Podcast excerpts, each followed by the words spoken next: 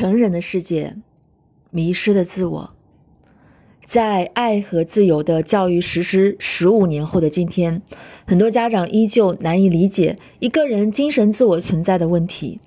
其主要原因在于，我们这几代人的成长都处在精神和物质极度匮乏的困境之中，这让我们从出生的那一刻起就受到父母思维定式以及环境现实的局限。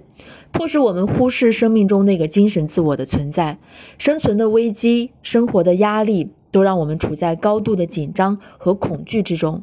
我们能做的就是快速适应这个充满危机和竞争的外在世界。那个精神的我被封冻在了六岁以前，这让我们这些外在看似成熟的人，内心却停留在童年时的脆弱和无助之中。甚至很多人在出生的那一刻，那颗精神的种子就已经被扼杀了。这就是伟大的心理学荣格所说的：有的人在出生的那一刻活了下来，而有的人在出生的那一刻就死亡了。由于这颗精神的种子在我们的生命中的存活率很低，因此我们早早的就把眼睛瞄向了外在的世界，将所有的安全感寄托在了其中。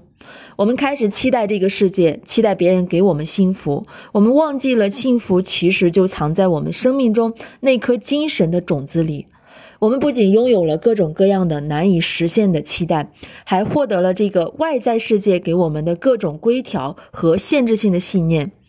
例如，有钱就有幸福，头脑和知识高于一切，这个世界都不可相信。也许我们在意识层面并未觉察到我们的这些观点，但他们却在潜意识中支配着我们的生活与生命。于是，我们压抑我们的感受，我们欺骗自己的心灵，我们彼此指责、抱怨生活，因为我们活着的只是一个没有精神的躯壳。